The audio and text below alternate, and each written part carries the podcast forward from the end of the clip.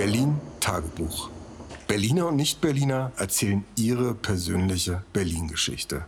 Ungeschminkt und rau, aber herzlich und immer Berlin.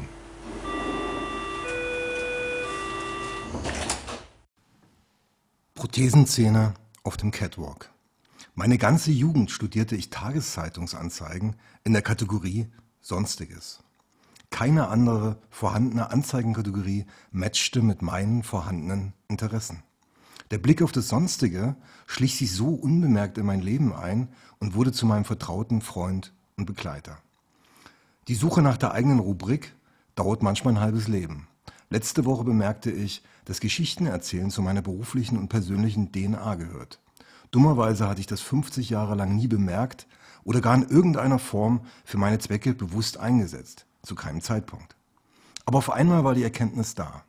Und der Blick in die Vergangenheit zeigte eine bisher unsichtbare Verbindung, die sich wie eine Achterbahn durch das Leben geschürft hat. Geschichten stehen hinter Fotografien. Geschichten sind das Skript für Filme. Geschichten bestimmen die Tiefe unserer Beziehung zu Menschen, machen Urlaubszeiten erst erinnerungswürdig. Geschichten sind meine wichtigste Verbindung zu vielen Dingen, die mich umgeben. Geschichten definieren unser ganzes Leben.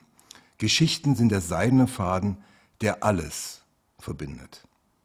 Marken funktionieren nach einem ähnlichen Prinzip. Als Endverbraucher werden wir den ganzen Tag von Geschichten umglückt, die unser Herz berühren dürfen, aber final natürlich auf unsere Brieftasche abzielen. Das ist kein Geheimnis. Aber genau daran dachte ich, als Frau Altmann mein Büro betrat und verbal die Schlacht eröffnete. Was meinst du? Wir müssen unbedingt etwas für das Image unserer Kunststoffzähne machen. Es ist mir egal was, aber wir müssen was anderes tun. Was so beliebig daherkam, war Teil ihrer persönlichen, raffinierten Strategie. Was anderes tun war mein Keyword und meine Religion und meine Eintrittskarte. Das Evangelium jedes Werbers, der sich bereits auf dem roten Teppich kommender Awardverleihung sieht. In meiner Funktion als Werbeleiter für einen Marktführer im Dentalbereich und Endverbraucher saß ich dann zwei Wochen später im Bleibtreu Straßencafé und blätterte auf der Suche nach neuen Bildsprachen die brandneue Ausgabe der Vogue.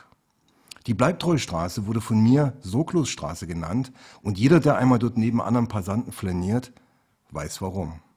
Dieses Gefühl umrieselte mich beim Blättern. Mode ist ja das ultimative Statement einer jeden Persönlichkeit. Okay, in Berlin ist die Antimode extrem wichtig. Aber auch bei Hipstern ist die unbedacht wirkende Antimode extrem durchdacht und inszeniert wie auf einer Show in Mailand. Genauso aufwendig beschafft wurden wie die kostbaren, seltenen Stoffe eines jeden Couture-Kleides. Fashion ist der ultimative Ausdruck.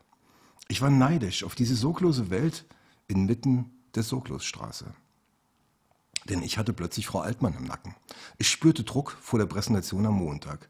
Was wäre das absurdeste und gleichzeitig ultimativste Statement von der Schönheit der zu bewerbenden Prothesenzähne, mit der ich Frau Altmann im Meeting beeindrucken könnte?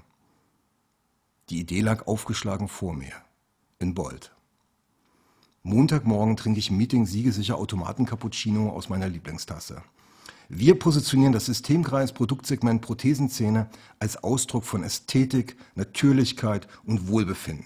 Jeder Zahn ist in seiner Eigenart unverwechselbar. Zähne sind das ultimative ästhetische Schmuckstück für jede Persönlichkeit. Wie ein Dresscode, schoss ich nach. Frau Altmann schaute mich irritiert an. Ganz einfach. Wir suchen einen angesagten Designer und kreieren eine komplette Fashion-Kollektion nur aus Zähnen. Zähne als Accessoires und Kleidung. Zähne sind die neue Benchmark für Ästhetik. Wir zeigen unsere Produkte auf dem Catwalk. Danach wurde das Meeting wegen eines dringenden Kundencalls abgebrochen und ich suchte erneut den Cappuccino-Automaten auf. Ich dachte an die letzten Worte des Meetings, versau das nicht, als ich auf den Abdrücker meines Spiegelreflex drückte. Menschen denken in Bildern. Ziele visualisieren sich besser mit Bildern. Mehr noch als auf die Kraft des Wortes vertraue ich stets auf die Macht des Bildes. Bilder wecken meine persönlichen Sehnsüchte auf, wie italienischer Espresso am Morgen meine Lebensgeister. Und diese genetische Kraft sollten jetzt Testfotos entstehen lassen, um den höchsten Boss höchstpersönlich ins Boot zu holen. Aus Kostengründen hatte ich mich für ein Model entschieden, die mir mein Freund Peter organisierte. Sie war zu dieser Zeit das angesagte Sternchen der Stadt. Zumindest entstand dieser Eindruck, als ich mit ihr zusammen per S-Bahn zum Fotostudio fuhr und die ganze Stadt mit ihrem Gesicht und vielmehr mit ihrem Körper plakatiert war. An jeder S-Bahn-Station lachte mich ihr Plakat an. Das könnte problematisch werden, schoss es mir durch den Kopf. Ein Hauch von Spitze umschloss dann ihr Gesicht. Das Collier aus Zähnen war ein Meisterwerk. Das Licht war perfekt, genauso wie die aufwendige Postproduktion des geschulteten Fotos. Ist mir egal, wer sie ist. Das Foto sieht gut für unsere Kunden aus. Das wird überall gut in den Praxen und Laboren ankommen. Anerkennen klopfte mir der oberste Boss auf die Schulter. Das Klopfen war Morsezeichen-Alphabet, ein eindeutiges Go. Hier beginnt die Geschichte ein wenig aus dem Ruder zu laufen. Ich rief die Designerin Lilik an und berichtete, ich habe das Go für eine ganze Kollektion von dir, Lilik, nur aus zehn. Aber liebe Lilik, ich habe mich bei der Präsentation in Euphorie geredet. Wir wollen das auf der Mercedes-Benz Fashion Week bringen. Auf der IDS, in allen Magazinen, auf allen Titelseiten, auf allen Medien. Bis wann kannst du produzieren, Lilik? Aber meine Frage enthielt nicht das Problem. Lilik lieferte die ersten Kollektionsteile, bis ich eines Tages einen Anruf bekam.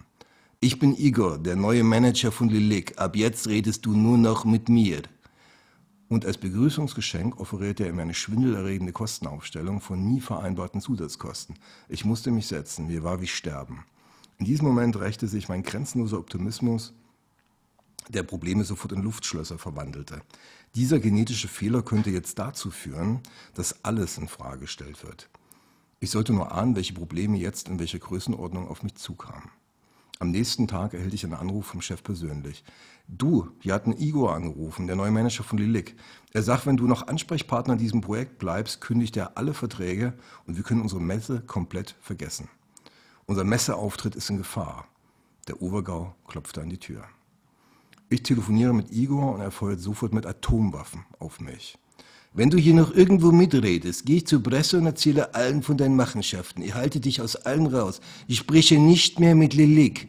Ansonsten schicke ich dir Leute vorbei. Wann immer ich das will. Du bist raus. Versteh das.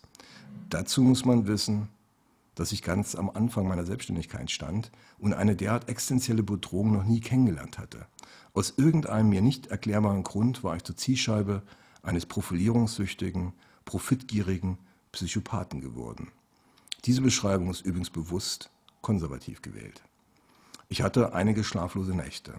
Dann aber wurde weiter produziert. Über Monate haben wir zusammen mit Spezialisten an allen möglichen Stellschrauben gedreht. Mein Netzwerk hat mir geholfen, Zugang zu bekommen zu Designern, PR-Managern, Fashion Week und Verwaltungsräumen. Die ganze Kollektion wurde pünktlich auf den Tag fertig produziert. Und die Messe wurde ein Erfolg.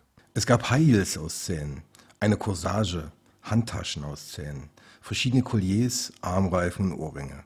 Eine komplette Kollektion aus Zähnen. Ein Two-Fashion-Kalender wurde auf edlem Perlmutpapier gedruckt. Der Two-Fashion-Film Beautiful als Hommage über die Schönheit von Zähnen wurde produziert und gewann einige Monate später einen goldenen Media Award. Auf der Mercedes-Benz Fashion Week wurde die Two-Fashion präsentiert.